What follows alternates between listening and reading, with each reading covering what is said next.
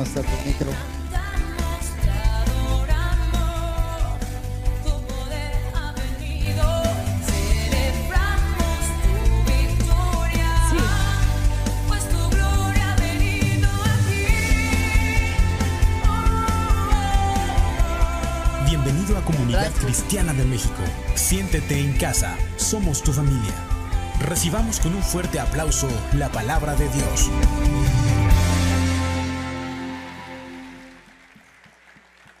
Queriendo romper el hielo un poco, ¿verdad? Pero somos muy bendecidos, mi esposo y yo ya tenemos muchos años de casados. Y ayer escuchando la transmisión de Medicina para tu matrimonio, nos bendijo mucho el testimonio de, de Osmara. ¿Y quién lo vio ayer? ¿Quién pudo verlo? ¿Sí lo vieron? Sí, amén. El que no lo vio, lo puede buscar en YouTube. Diana, sí, ¿verdad?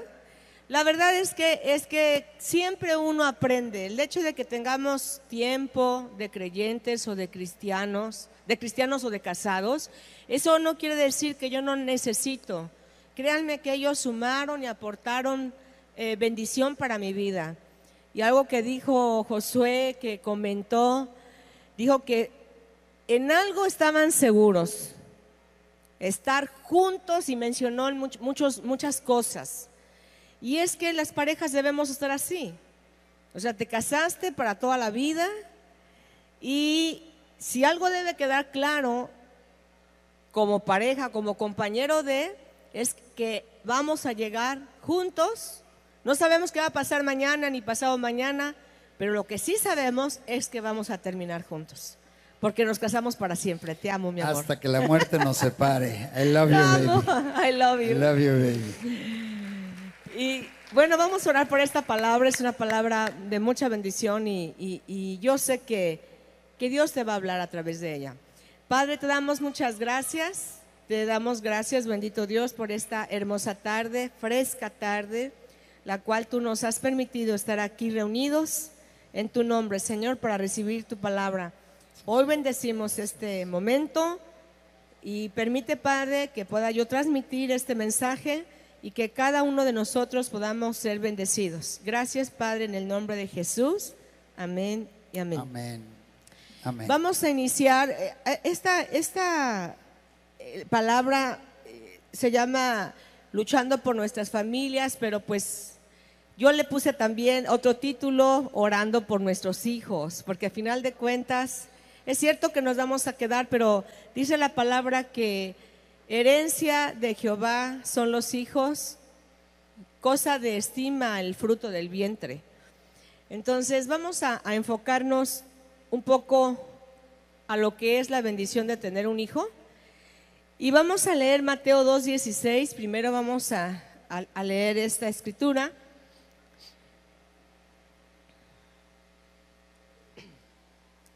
Dice, Herodes entonces, cuando se vio burlado por los magos, se enojó mucho y mandó matar a todos los niños menores de dos años que había en Belén y en todos sus alrededores, conforme al tiempo que había inquirido de los magos. Entonces se cumplió lo que fue dicho por el profeta Jeremías cuando dijo, voz fue oída en Ramá, grande lamentación, lloro y gemido. Raquel que llora a sus hijos y no quiso ser consolada porque perecieron.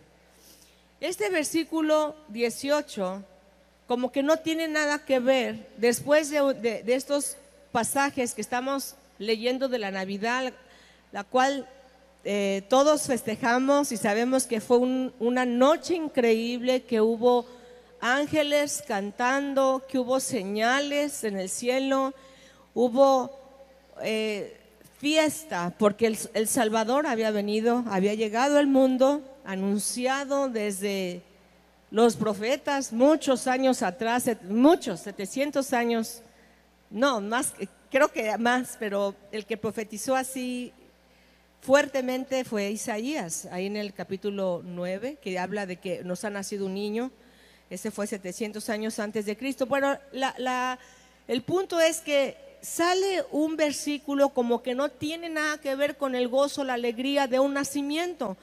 Y dice, grande, dice, fue oída en Ramá, una voz, ¿verdad? Fue oída, grande lamentación, lloro y gemido. Entonces, en medio de este pasaje lleno de alegría, de asombro, viene un versículo como que no encaja, ese versículo después de, los, de lo que leímos de los, del nacimiento.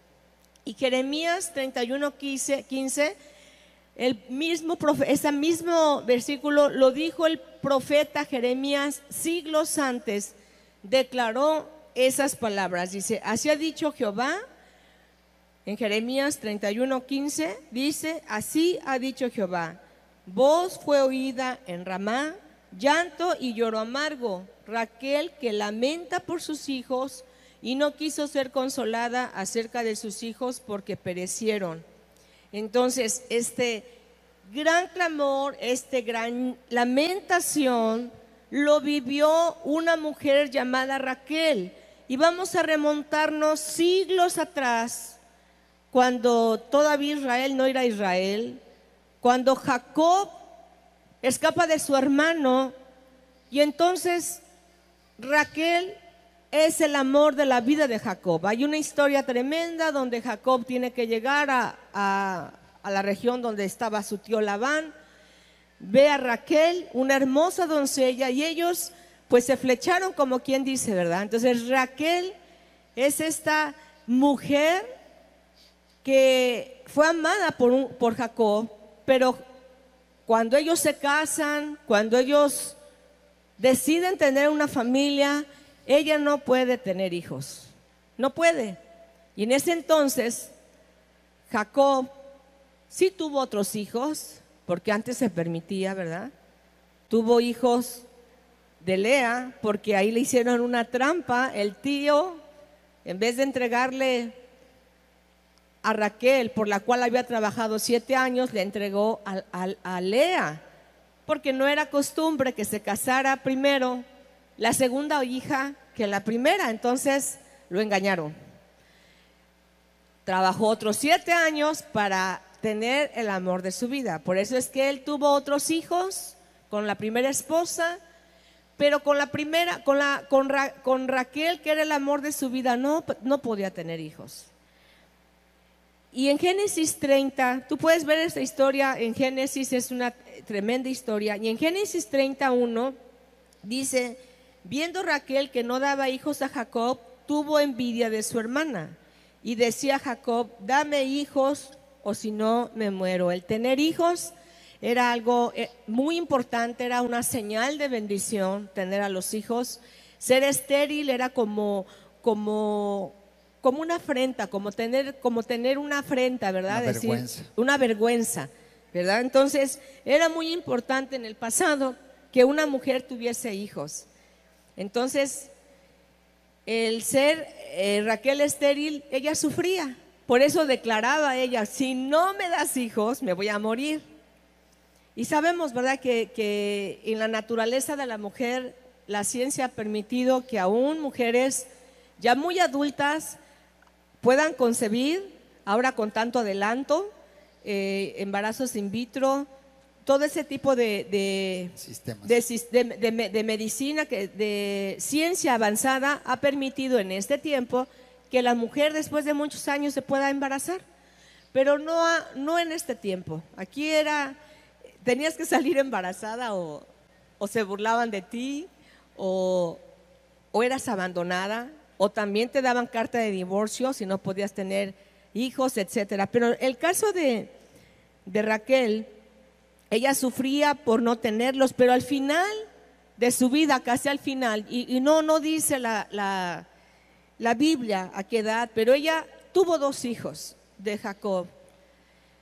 José, todos conocemos quién es José, José el soñador, aquel hombre con un potencial tremendo, José, un hombre, un varón temeroso de Dios, que Dios le favoreció siendo a su vida, en su vida adulta la persona más, importante en, la- en- en- en el país, en una potencia, la primera pote- potencia mundial, mundial que era Egipto, le permitió ser alguien que pudo suplir en tiempo de escasez. Entonces él, eh, eh, ella dio a luz a José.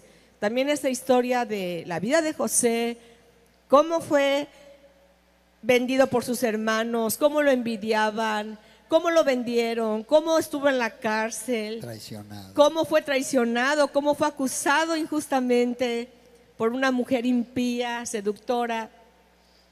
Él, él sufrió muchos, muchas injusticias, pero Dios lo premió, llevándolo a un lugar seguro donde narra la Biblia que él tuvo la capacidad de alimentar por muchos años a miles de personas en una tremenda hambruna. Ese fue el, hijo de Raquel. Y un último hijo se llamó Benjamín. Sí, ella, ella dice que el, o sea, el último hijo, incluso el, el nombre Benjamín significa Eh, hijo de la dere- mano derecha. hijo de mi mano de la derecha, diestra. De la diestra. de la diestra, Hijo amado. hijo de consolación. Hijo de consolación. Sí. El preferido. Ay, mírala. El más pequeño. Ay, míralo. Mira, mira, mira, mira. mira. Etc, etc. Mira, se chifla, se chifla. Bueno, dice mi esposo que sí le pusieron Benjamín, porque y él fue el más pequeño de nueve hermanos. Él fue el más pequeño, pero esa es otra historia. Se las digo rápido. Rápido. Mi hermano Guillermo dijo, papá, ponle Benjamín o te escondemos a mi mamá, porque ya era yo el nue- número nueve.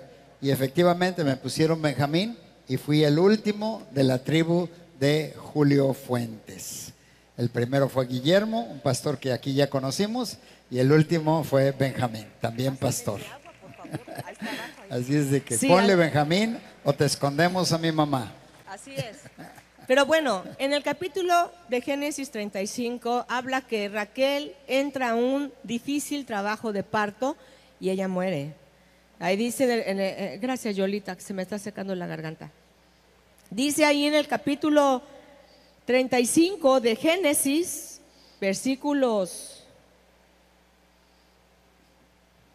fíjate, dice en el, en el versículo 35, Capítulo Dice que 35. es capítulo 35, fíjate que creo que no lo anoté, No, no lo anotaste. es versículo 16 por ahí. Bueno, dice la palabra que ella entró en trabajo de parto y una partera le ayudó y le dijo, no te, no te preocupes, vas a dar a luz a un varón. Ella le puso Benoni y dice que la palabra ahí que ella en ese momento se le sale el espíritu, se le sale su espíritu y muere. Y finalmente, bueno, le, pusieron Benjamín porque fue el consuelo de Jacob tener al hijo de la que fuera el amor de su vida. Ahí está en Génesis 35, versículos 16 y 17 y 18, no lo anoté. Entonces, ¿cuál es el punto de todo esto? Fíjate, dos hijos con un potencial tremendo, dos hijos con un llamado, con un propósito, no estoy segura, pero algunos reyes de Israel venían del linaje de la tribu de Benjamín.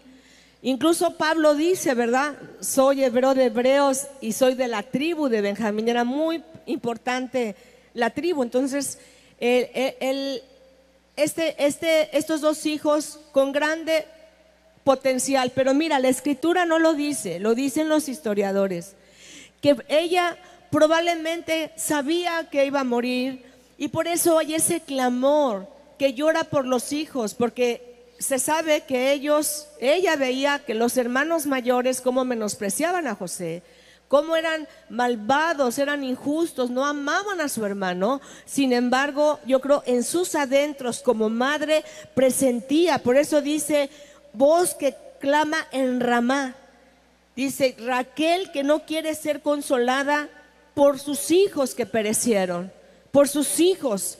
Ese lugar de Ramá, lo vamos a estar mencionando, es un lugar geográficamente a unos, hay, se discute, de 8 a 14, no, 15 no, kilómetros. 15 kilómetros de Jerusalén, es, Ramá. Pero ¿cuál es el punto de todo esto?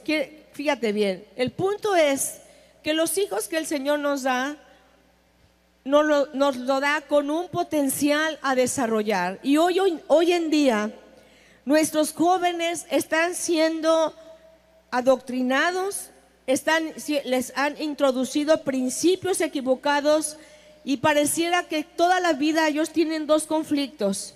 Y como padres muchas veces nos sentimos con las manos atadas porque no podemos ayudarlos. Dicen los chicos, no me importa lo que diga la gente, voy a hacerlo, le grita a su madre, mientras este sale detrás, ¿verdad? Azotando la puerta y sale como un torbellino. Esta es una escena muy familiar de nuestra sociedad y de todos los días. Las palabras cambian, pero el mensaje es el mismo. La persona no está dispuesta a escuchar el consejo debido a que su mente no lo está.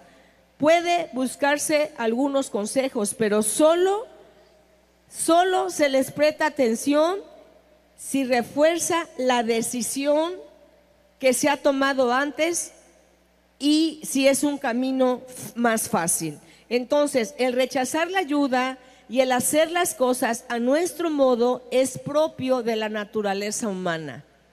Entonces, vamos ahora a 580 años más adelante, con un loco, con un rey que se le metió el diablo, y ese rey era el rey Nabucodonosor.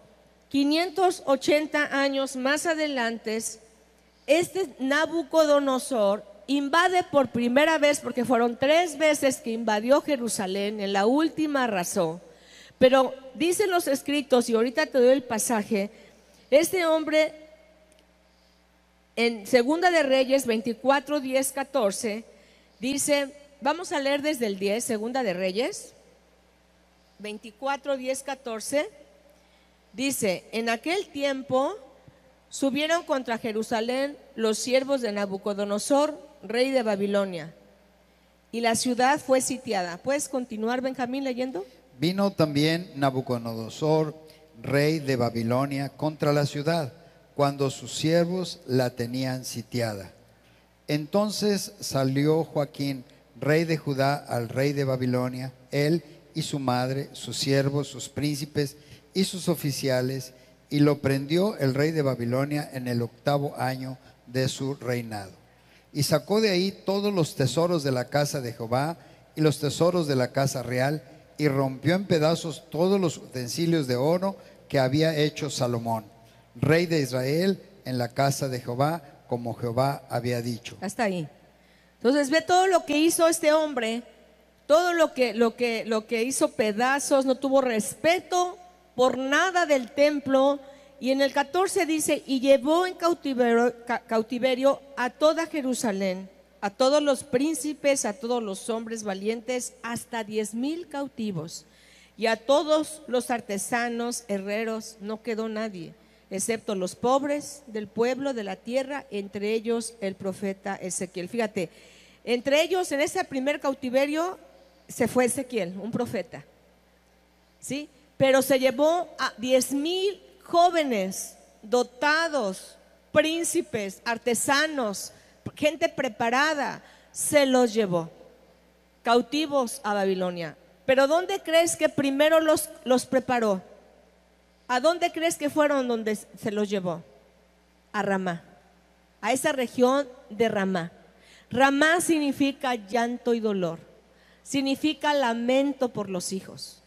Entonces, se lleva a la gente más joven, a la gente más preparada para culturizarlos, meterles a fuerza la cultura babilónica, que la palabra, la pura palabra Babilonia significa confusión.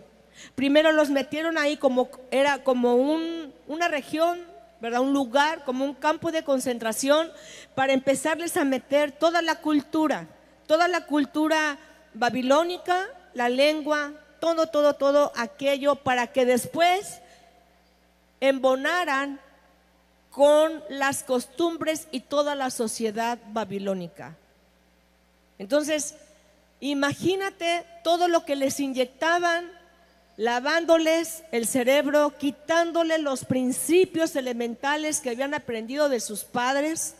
Yo me imagino que los que habían quedado, eso no dice la Biblia, pero por el profeta que está diciendo voz que se oye en Ramá, los hijos, Raquel que no quiere ser consolada, quiero pensar y, y- te imaginas que los que se quedaron en Jerusalén, los ancianos, los enfermos, los más pobres, iban a Ramá a asomarse y sufrían porque sus hijos estaban corrompiendo, estaban igual y eran amenazados, igual y eran sometidos a un sistema ajeno a ellos, donde su mente tuvo que recibir, recibir toda la, la cultura de, de- de- de Babilonia que es confusión.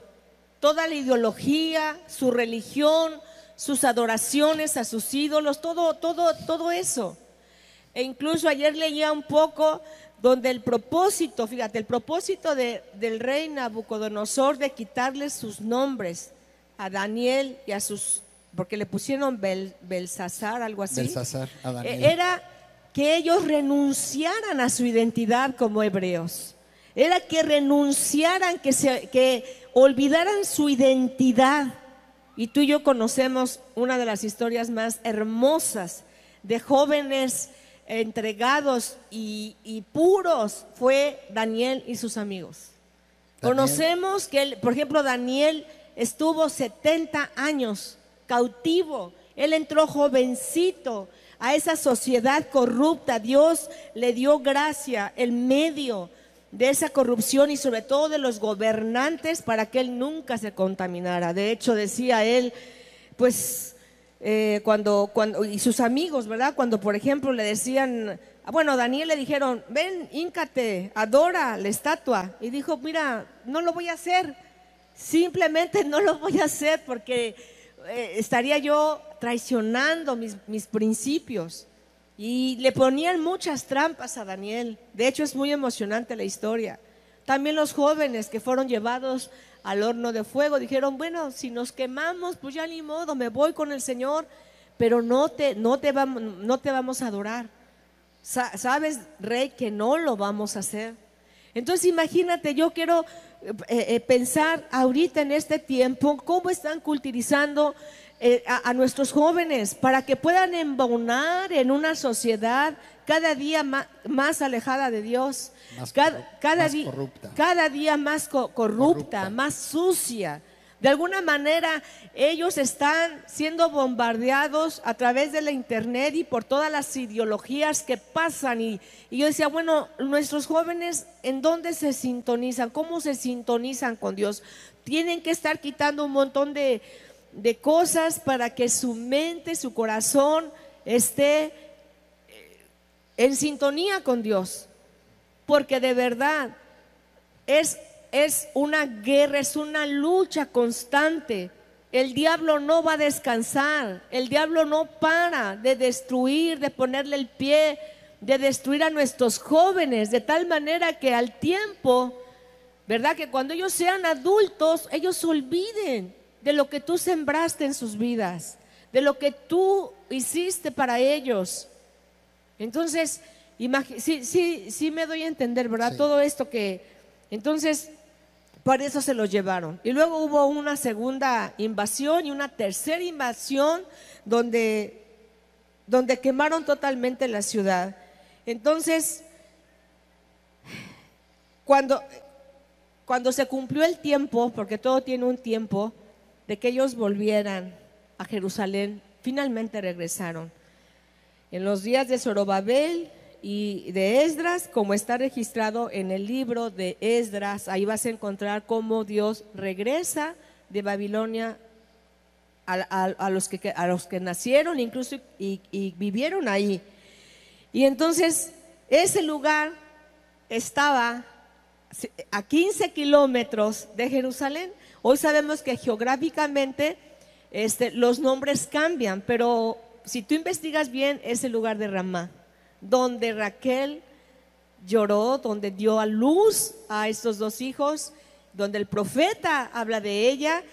Y vámonos, bueno, y ese lugar de Ramá es un lugar entre Betel y Belén. Entre Betel, como que te suena, ¿verdad? Te suena familiar.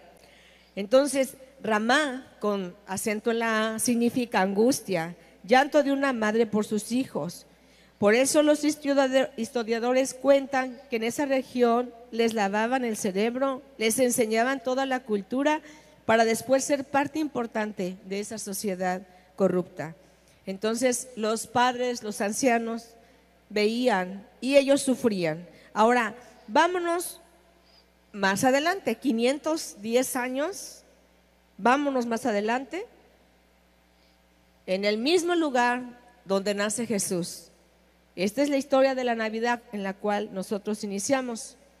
El mismo demonio, el mismo demonio operando. ¿Por qué? Porque dice ahí la palabra que Herodes se vuelve loco. Se vuelve loco porque a él le anunciaron que había de nacer un rey. Y entonces manda matar a todos los niños de dos años para abajo. Los matan, los, es una masacre. E incluso dice ahí en un diccionario bíblico que mandó matar a su esposa y a sus propios hijos. Entonces, un demonio que e- e- este hombre orquestó esta matanza. Este era un hombre loco, enfermo de poder. Esos niños, ¿a dónde crees que cuando llevaban, tocaban ahí los soldados de parte de, de Herodes, ¿a dónde crees que se llevaban a los niños para ser asesinados? A Ramá. a Ramá. A Ramá. Entonces, Ramá representa, dijimos, el dolor de una madre. También representa el sentir de cuando decimos, ya valió todo. A veces decimos, ya, ya valió todo, ya no vale la pena seguir. Quiere decir también darse por vencido. ¿De qué sirvió instruirlos? Se pregunta, nos preguntamos a algunos padres, ¿de qué sirvió esforzarme? Y es que no hay sentimiento, fíjate, no hay sentimiento más atroz, horrible, que tú puedas ver a un hijo que esté mal, que esté lejos de Dios, que esté fuera de los caminos y sin el propósito de Dios. Es una, una sensación horrible porque allá afuera en Ramá te lo están adoctrinando Seduciendo. seduciendo para que él le dé la espalda al Dios de la gloria, que le dé la espalda totalmente a los principios del reino. Y debemos ir los padres, estar en contra, orar, ayunar, creerle a Dios, estorbarlos, también estorba a tus hijos. Ay, no, porque se enoja, no, estórbalo. Ay, no, porque fíjate, ahora re- resulta que las adolescentes mandan a las mamás. No, hombre, yo le pongo una, pero de perro bailarín. Así decía mi mamá. O sea, es que ahora les pedimos, yo veo mamás que les piden permiso a las niñas, a los muchachitos, porque si no se va, se va, se va a enojar. No les quites el iPad porque olvídate, se te avientan. Entonces, no, mamá, papá, ponte firme, firme, enérgico, con amor, con destreza, corrígelos, instruyeles, di- diles el por qué. No permitas que sean seducidos en ese lugar llamado Ramá, porque ahí vamos a lamentar, ahí vamos a llorar. Entonces, pero fíjate, en ese, en ese momento donde, donde hace esta locura, e- e- ese hombre Herodes mata tanto niño, porque así dice también, ¿verdad? Con esa escritura leímos, ¿sí? ¿Verdad que leímos ahí? Vos, pues fue con la que iniciamos, ¿verdad? Herodes entonces cuando se vio burlado, lo volvemos a leer, por los magos se enojó mucho, mandó matar a todos los niños menores de dos años que había en Belén y en todos sus alrededores conforme al tiempo que había inquirido de los magos. Entonces se cumplió lo que fue dicho por el profeta Jeremías cuando dijo, voz fue oída en Ramá. Grande lamentación, lloro y gemido, Raquel que llora a sus hijos y no quiso ser consolada porque perecieron. Ahí esos niños, esos, esa masacre sucedió. Ese lugar sucedió, ese lugar fue, fue bañado de la sangre de estos inocentes. Entonces, entonces, pero en medio de ese caos se levantan dos padres valientes, María y José. María y José le cobijaron, levantaron a su hijo y se fueron. Huyeron. ¿Para qué? Para la para protección del niño, para que esto se acabara y fueron muy valientes en hacerlo. Obviamente, ¿verdad? El pollo de Dios, pero ellos no se dejaron intimidar, no se dejaron eh, aplastar, o sea, la palabra intimidar, no dejaron y corrieron a, defender, más bien a cuidar al niño. Entonces, cuando nosotros oramos, cubrimos a nuestros hijos en, or- en oración, los, sí leímos Jeremías 31, 15 ya, ¿verdad? Ya lo leímos. Fíjate bien, vamos a ir a Jeremías otra vez, porque eh, Dios da una, una palabra de esperanza. Nosotros tenemos esperanza. Dice ahí en Jeremías, fíjate, dice en Jeremías, vamos a leer 15 al 17, porque con esta vamos a terminar y pueden pasar al grupo de alabanza. Vamos a, a terminar con la profecía de Jeremías, que no es una profecía ya de dolor, sino de esperanza. Dice, esto dice el Señor, en Ramá se oyó una voz profunda, angustia y llanto amargo. Raquel llora por sus hijos, se niega a que la consuelan porque sus hijos se han ido. Pero ahora dice esto el Señor, y esto es para ti, papá, que tu hijo no te habla, que, que estás enemistado con tus padres incluso. Ve lo que dice el Señor. Pero ahora esto dice el Señor, no llores más porque te recompensaré, dice el Señor. Tus hijos volverán a ti desde la tierra lejana del enemigo. Hay esperanza para tu futuro, dice el Señor. Tus hijos volverán a su propia tierra. Fíjate, tus hijos volverán a su propia tierra. Tus hijos que se fueron en rebeldía, que se fueron enemistados, volverán a tu casa. Dice, volverán, volverán. Esta palabra no es una palabra de dolor, sino ahora es una, espera- una palabra de esperanza, de que no todo está perdido. Si tú, por ejemplo, tu familia está desintegrada, si tú te has enemistado con un miembro de tu familia, amístate con él, porque hay esperanza. Por eso dice, dice, por eso esta palabra se llama luchando por nuestras familias, orando por nuestros hijos.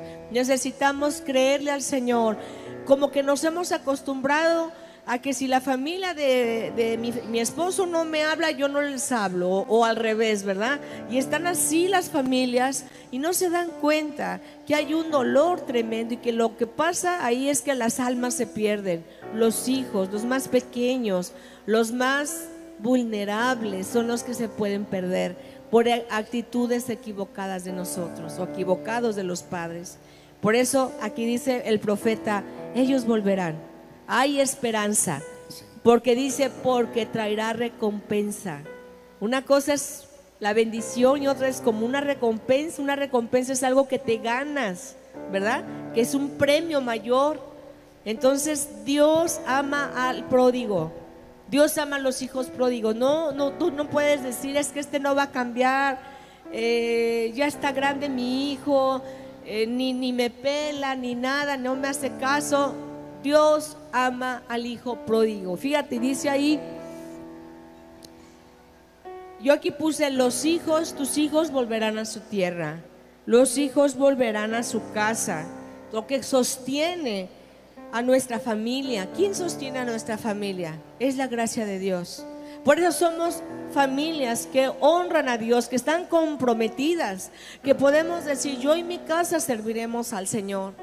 No dejes, mamá, que los hijos te manipulen y te digan, ay, yo no voy. Yo desde cuando más chiquitos no los traíamos a nuestros hijos. Tráelos mientras tengan oportunidad de venir, tráelos. Llegará el momento en que ya no vas a poder hacerlo, pero lo que siembres en ellos va a repercutir en sus vidas el día de mañana. Trae a tus hijos, mamá, papá. No dejes que ellos te, te ora primero por ellos, pero entendamos que el mundo es, el mundo está muy, como dicen los chavos, muy grueso. Las situaciones que, estamos, que estamos viviendo están muy pesadas para los muchachos. Y necesitamos que ellos no sean cautivos de esa, de esa doctrina, de esa mano negra. Necesitamos que ellos sean, que ellos sean libres, libres de toda influencia babilónica. Babilonia significa confusión. Allá afuera hay una confusión tremenda de valores, de creencias, de la ideología de género, el que si puede no o no abortar, etcétera, etcétera. Y de eso está se está encargando el mundo de que los hijos piensen como ellos quieren para que embonen en el sistema corrupto de este mundo. No dejemos. Y digámosle al Señor, yo y mi casa serviremos al Señor. Ponte de pie. Ponte de pie. Cierra tus ojos. Yo sé que en este en esta meses en esta pandemia muchos han tenido pérdida. Hemos tenido pérdidas irreparables. Pero ¿sabes qué? Hay esperanza. Di hay esperanza. Hay esperanza. Hay esperanza para el perdido. Los que se apartaron de Dios volverán al camino, volverán al camino. Y vamos a decir todos juntos, yo y mi casa Mi casa serviremos a Jehová. serviremos. Dilo fuerte, yo y mi casa serviremos a Jehová. a Jehová. Y eso es que sea como un, le- como un lema, un lema, un, un lema común, común, constante en tu casa. No permitas, eh, ¿cómo te diré? No, no permitas que, que tus hijos se mofen de las cosas santas. No, no permitas que tus hijos se mofen y minimicen las cosas sagradas. No lo permitas. Enséñale, enséñale a honrar a Dios. Entonces, no llores más por tus hijos, no llores más por el que se fue. Este es tiempo de creerle a Dios y vamos a orar por nuestras familias. Y vamos a orar por esos hijos, por esos padres. Gracias, bendito Dios, porque tú traes reconciliación. Tú eres un Dios que, le- que quita todo muro de separación, de enemistad entre las familias. Tú levantas, Señor, tú reconcilias los hijos con los padres, Señor. Y tú volverás ese corazón de los padres hacia los hijos y los hijos hacia los padres, Señor. Gracias, Padre, porque tú estás haciendo en este tiempo tan difícil familias fuertes. Sí, Señor. Hemos decidido, comunidad Acapulco, hemos decidido plantarnos en tu casa, plantarnos en tus enseñanzas, para ser esas familias, Padre, que son como un faro en medio de la oscuridad que son como un faro, que somos como un faro que alumbra en medio de la oscuridad. Yo te pido, Señor, que tu gracia esté aquí con los que están eh, presentes y los que nos están viendo por internet. Trae ese tiempo de reconciliación con sus padres, los hijos con sus padres y los padres con sus hijos, en el nombre de Jesús. Permite que los esposos, que los casados estén luchando por su matrimonio, Padre. Que no haya nada que los separe. Que no haya nada, Señor, que los separe.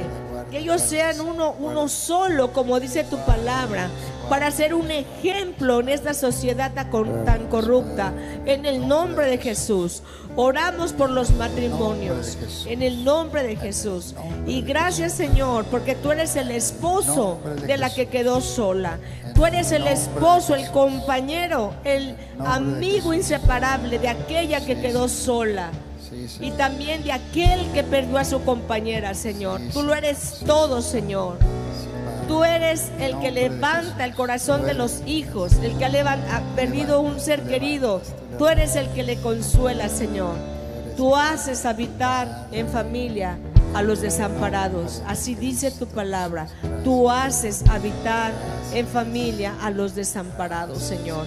Y hoy te pido, Padre, te pedimos todos, Señor, que tú bendigas a las familias de la iglesia, las que están viéndonos por internet, Que tu lluvia de bendición caiga donde quiera que esté. En el nombre de Jesús. Amén y amén. Denle un aplauso al Señor.